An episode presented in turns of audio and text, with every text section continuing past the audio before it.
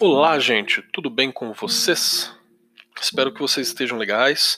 Aqui é o professor Marcos Keller, sou seu professor de filosofia, caso você não se lembre, e você está no nosso mini podcast, que é uma proposta pessoal minha, particular, de estar tá em contato com vocês de um pouco mais intenso que suas atividades ou acesso por WhatsApp. É para ter alguma uma, uma sensação de proximidade de aula mesmo. Vocês sabem que eu gosto de dar aula, eu sinto falta de não explicar, de não estar tá ali. Então eu estou fazendo isso por vocês e também estou fazendo isso por mim, que eu acho que é mais fácil vocês entenderem o conteúdo e é mais gostoso para mim o processo pedagógico também. Se vocês receberam a atividade da semana, foi enviada para vocês no grupo, ou algum colega pode ter mandado, você pode ter até pegado impresso na escola. Vocês vão ver que a nossa discussão é sobre o que é filosofar. É possível você filosofar sem ser filósofo? Qual que é a diferença do filosofar espontâneo para um filosofar sistemático? Essa é a pergunta principal que a gente tem levantado aqui.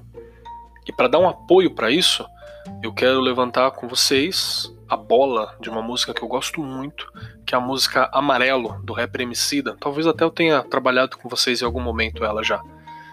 Porque dentro dos trechos dela, e tem uma transcrição da letra na atividade para vocês, será que ali não tem algum saber, algum conhecimento, alguma discussão de valor filosófico?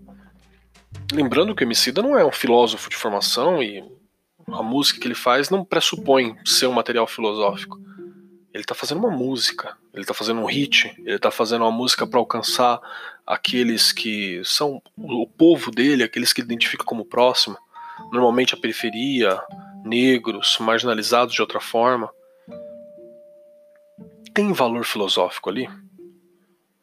Você não consegue olhar que ele está levantando discussões ou questões que nós normalmente discutiríamos numa boa, numa aula de filosofia, tal qual estamos fazendo agora?